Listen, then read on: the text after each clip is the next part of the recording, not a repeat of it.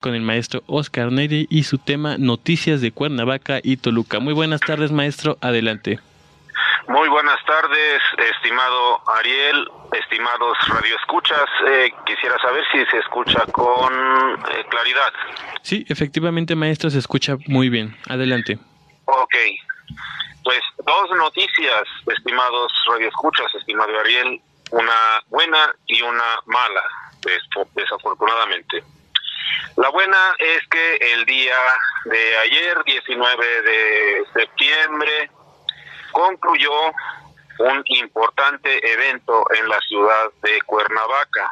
Me refiero al decimotercer encuentro internacional Paulo Freire 2023 que organizó la red de universidades alternativas, la Universidad Autónoma del Estado de Morelos, y tuvo la importante anfitrionía de nuestro admirado doctor Arturo Ornelas.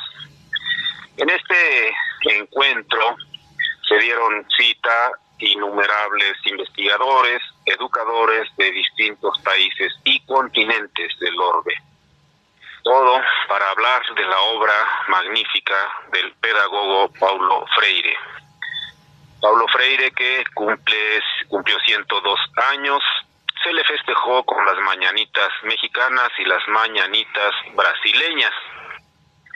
En este encuentro se dieron a conocer importantes experiencias de carácter comunitario de distintos rincones de nuestro país y distintos rincones de otros países de Centroamérica, de Sudamérica, de África, incluso ah, también de Europa.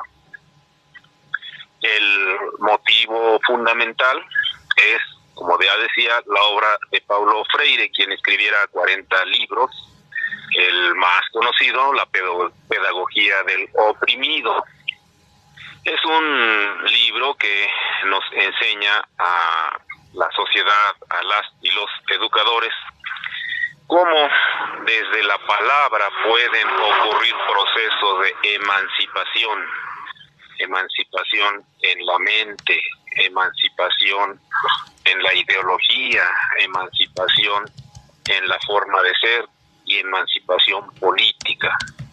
Todo acto educativo es un acto político, nos dice Paulo Freire, y se confirma con las intervenciones de múltiples ponentes, de múltiples talleristas, de múltiples comentadores en los diálogos de eh, que comenzaron el día 17, el domingo, a partir de las 2 de la tarde, mediante un encuentro conversatorio en línea el día de ayer, el día lunes, el día martes, fue, eh, fue fueron trabajos presenciales en las instalaciones de la Universidad Autónoma del Estado de Morelos.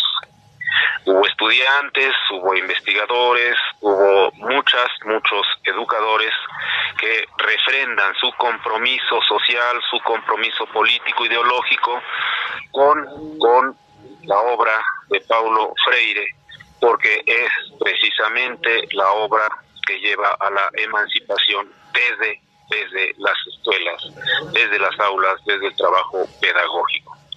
Importante acto, eh, hay que agradecer a las, los participantes, a la red de universidades alternativas y sobre todo al doctor Arturo Ornelas, quien habiendo sido pupilo de Paulo Freire, Hoy fue el anfitrión, el gran animador de este importante evento. Y paso a la noticia, noticia dolorosa, sin duda dolorosa, y tiene que ver con la ciudad de Toluca.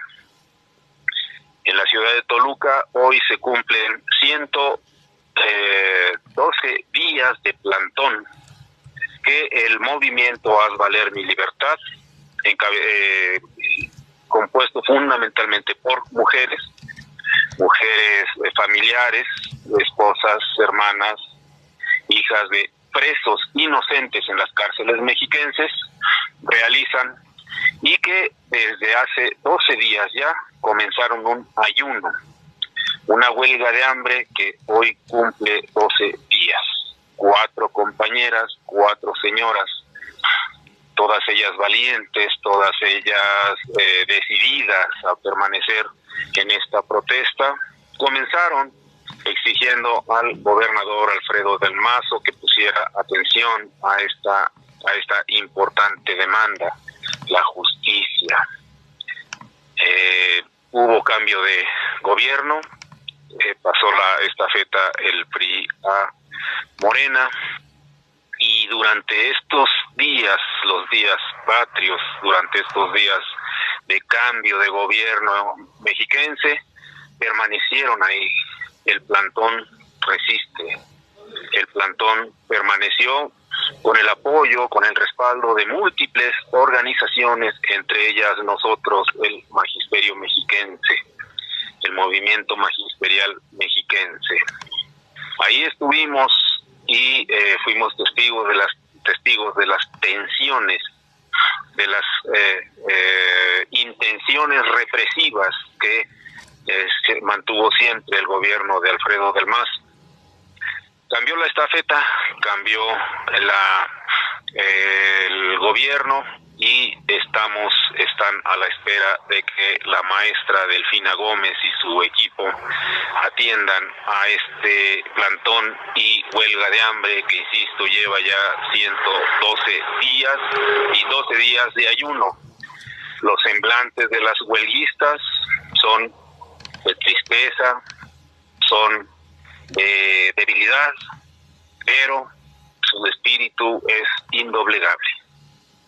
Admirables son las mujeres que luchan por la justicia, porque el gobierno ha de cumplir con la ley de amnistía.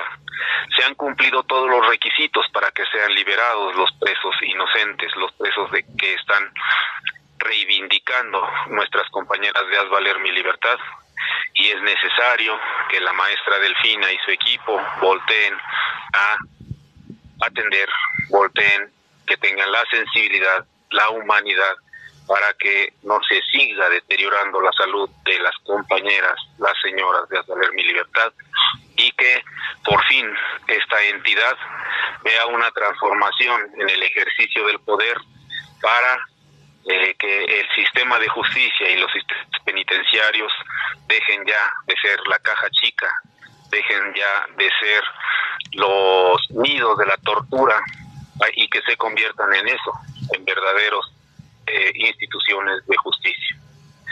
Apostamos, apostamos todos los que votamos por Delfina Gómez a que esto sería transformado. Seguimos esperando, ojalá que no nos hagan esperar mucho. Hasta ahí mi colaboración, estimados Radio Escuchas, estimado Ariel, hasta la próxima. Igualmente, maestro, hasta la próxima. Nos vemos en la siguiente. Hasta luego. Hasta luego.